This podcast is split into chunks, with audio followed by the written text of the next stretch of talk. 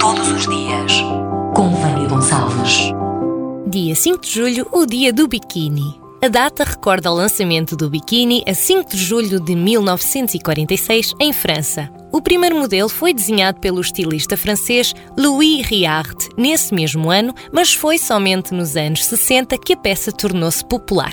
O nome desta invenção, ousada para a altura, deriva de uma ilha no Pacífico, Bikini, que foi usada para testes com bombas nucleares. A intenção era sugerir que esta reduzida peça de roupa teria um efeito bombástico na sociedade. E teve. A sociedade tentou resistir até que ousadas atrizes de cinema começaram a fazer uso do biquíni. Brigitte Bardot foi a primeira a fazê-lo no filme E Deus Criou a Mulher.